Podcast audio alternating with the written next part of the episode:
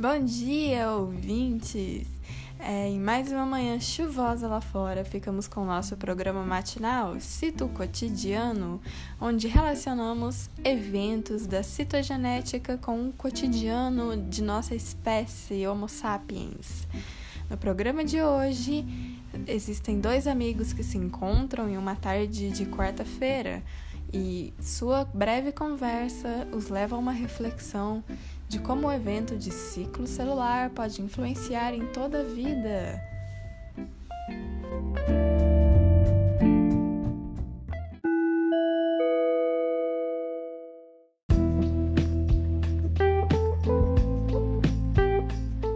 Oi, tudo certo? Oi! Ai, vou indo, menina, numa correria que, olha, eu vou te falar. Imagino, com essa pandemia a vida ficou uma loucura. Pois é, para acompanhar trabalho e toda a rotina, eu ia precisar me dividir em duas. Só se você fosse uma bactéria ou um fungo unicelular. Mas ao menos nossas células estão em constante divisão, um processo de mitose com um ciclo celular.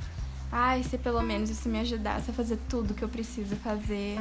Ah, na verdade ajuda, de um jeito aparentemente bem sutil mas pode apostar que você literalmente não seria a mesma sem esse processo. Como assim?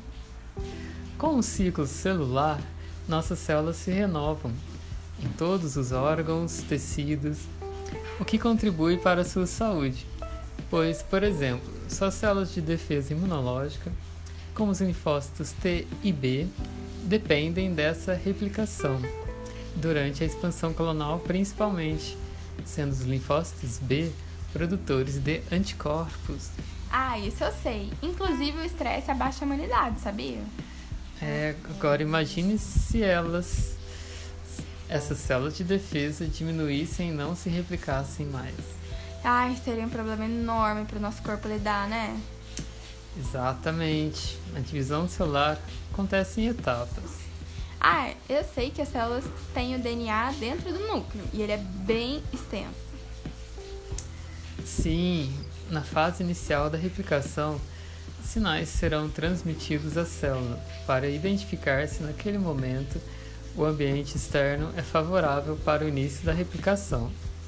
Se a resposta for positiva, a célula vai se comprometer com o início da divisão for negativa, tudo vai parar e a célula não vai se replicar.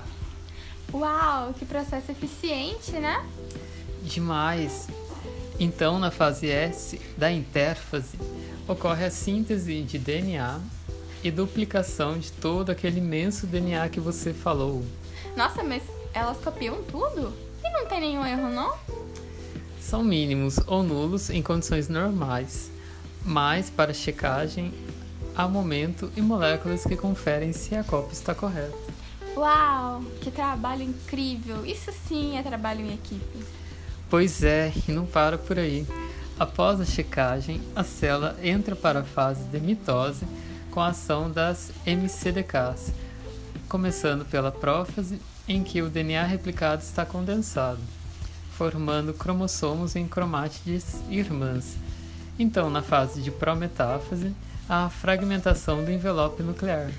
E os microtúbulos são ligados ao cromossomos, iniciando um redirecionamento em que alinhará todos os cromossomos no centro do fuso na fase de metáfase.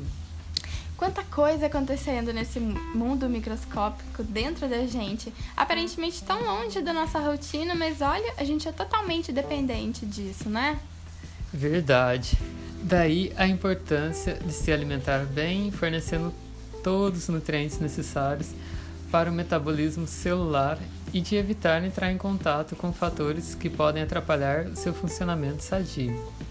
E depois desse alinhamento no centro do fuso, a separação das cromátides irmãs pode ser feita, pois a proteína que as unem as coisinas são degradadas por separadas, que foram ativadas após a molécula de APC ubiquitinar a securina. Nossa, quanto nome! É, eu quase me confundi, mas eu acho que eu consigo entender. Eu lembro um pouquinho disso nas aulas de biologia na escola. Então, em resumo, as moléculas vão colar os pares de cromossomos elas vão ser quebradas. Então elas vão ser, eles vão ser empurrados cada metade para um lado, sendo que a metade de todo o material genético vai para uma célula filha, enquanto a outra metade vai para outra célula filha. Essa é a anáfase, não? Uau, é isso mesmo. Tem uma bióloga aqui também. Ah, essa é a minha parte favorita do ciclo celular. Agora que eu estou relacionando com o meu próprio organismo e na importância de fornecer bons nutrientes, atividades físicas e descanso para auxiliar em um bom funcionamento, eu nunca tinha pensado isso. Com certeza, a biologia é incrível. Quanto no meio da correria conseguimos nos dar conta e contemplar um pouco dessa nossa natureza, ficamos encantados. Demais! E tem o fim, não? Depois da separação dos cromossomos, eles vão chegar no polo difuso de cada célula e vão se descondensar. Então, vai se formar um novo envelope nuclear em volta de cada conjunto, formando dois núcleos. Isso é o fim da mitose, não é? É, e daí a divisão do citoplasma na telófase começa com a contração do anel contrátil, que ocasionará na citocinese, em que o citoplasma é dividido em dois, formando duas células filhas. Uau, que rolê! Só de imaginar isso acontecendo a todo momento em diversas células do nosso corpo e processos semelhantes acontecendo nas bactérias, nas plantas, nas leveduras que vão fermentar a massa do pão. Falando em pão, tá na hora do meu cafezinho. Obrigada pela conversa. Até mais. Nossa, e como voa o tempo. Eu que agradeço pela conversa. Boa refeição. Até mais e pega leve. Opa, pode deixar. Deixa a feição binária para os micro-organismos. Vamos de mitose. Abraço! Até!